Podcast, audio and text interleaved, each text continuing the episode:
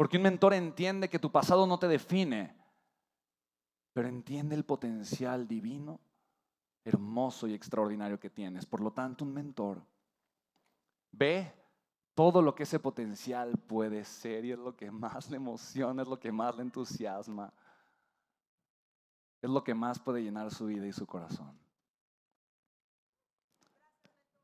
Te amo con todo mi corazón, te amo con todo mi corazón.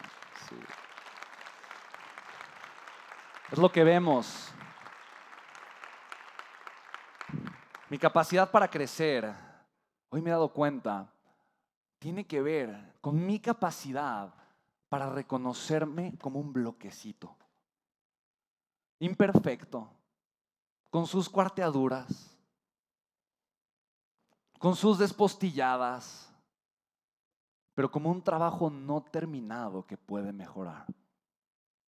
No como el bloque que fui ayer, pero como el bloque que puedo ser mañana.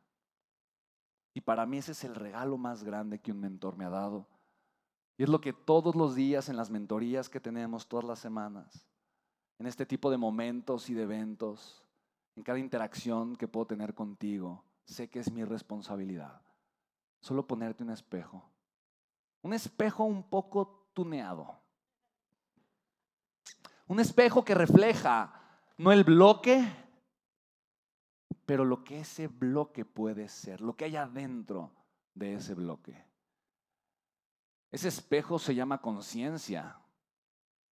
Y como repite tanto mi papá y sembró en mi corazón, toda transformación nace a partir de la luz de la conciencia. Esa frase la escuché de Alex Gómez. Gracias, gracias, papá, por sembrar tanta conciencia con tanto amor en mi vida. Y qué hermosa es la vida cuando te levantas todos los días con una meta. Cuando te levantas todos los días con visión, esa visión que caracteriza, que caracteriza al líder, no la visión del futuro, pero la visión del presente, donde en mi presente yo puedo ver y reconocer el potencial que tengo, la vida que tengo y aquello en lo que realmente me puedo convertir. Porque es lo que hace un líder. Vivir desde el corazón, pero inteligentemente. ¿Hace sentido? Mm. Si usted fue el primer libro que yo compré de John Maxwell. No este, este particular, porque el que yo compré en Sanborns, yo lo regalé hace algunos años.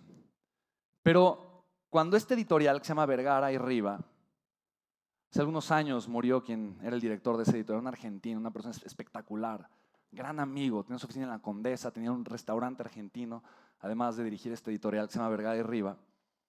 Curiosamente, le conté la historia y me dijo, Spen, quiero hacer una edición especial de ese libro.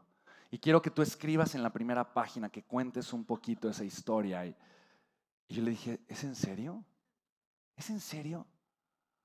Y me pidió que lo hiciéramos y obviamente le conté a John esta historia. Me dedicó John este libro.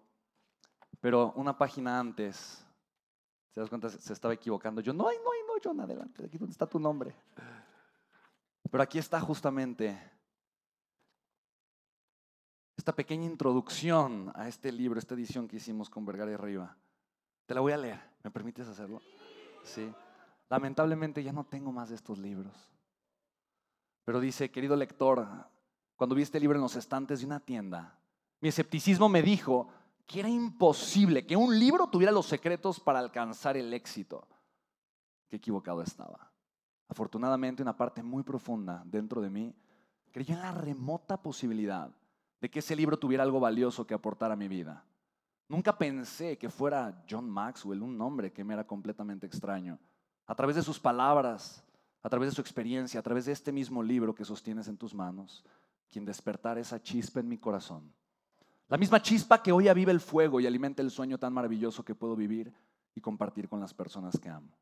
Me llena el corazón dedicar este libro que cambió mi vida a la persona más importante del mundo, tú.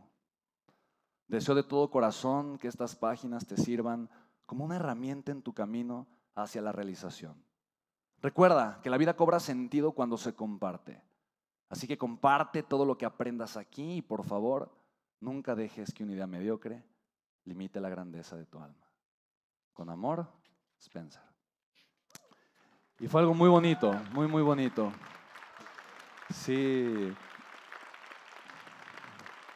Por este libro. Mira, quiero compartirte algo que es hermoso, que es bellísimo.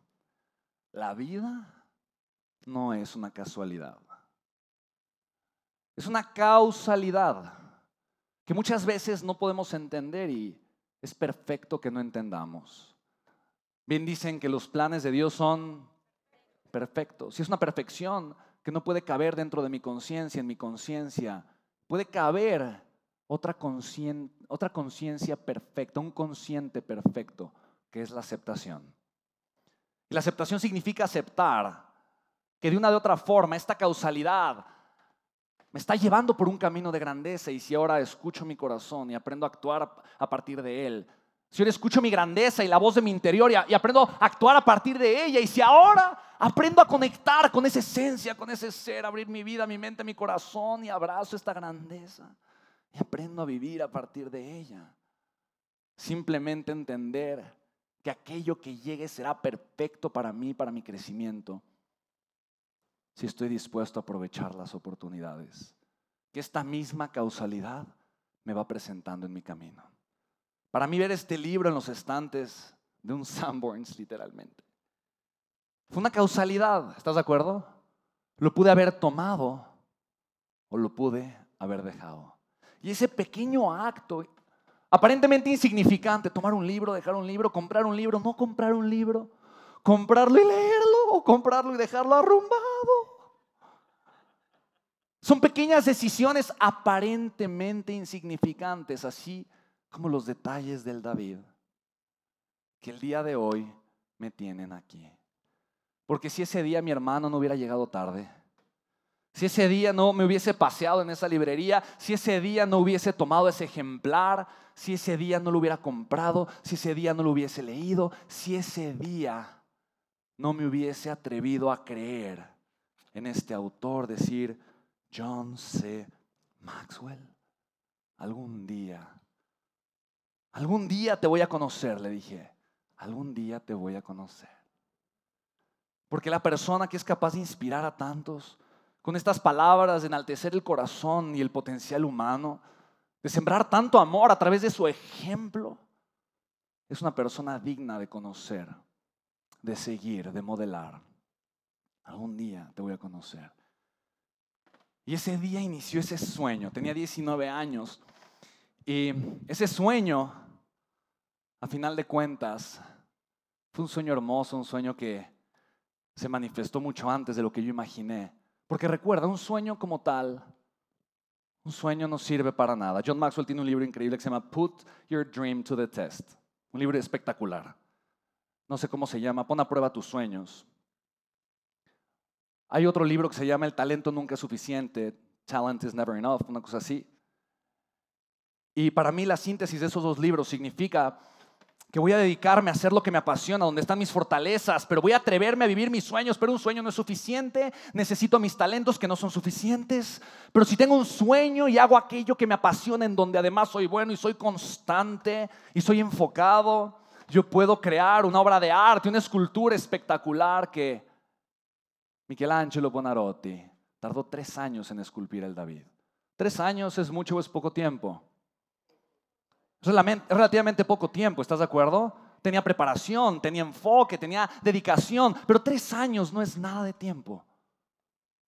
Comparada con los cientos de años y eventualmente miles de años que esa escultura seguirá impactando y tocando millones de corazones. ¿Estás de acuerdo? Yo no sé tu sueño, cuál sea,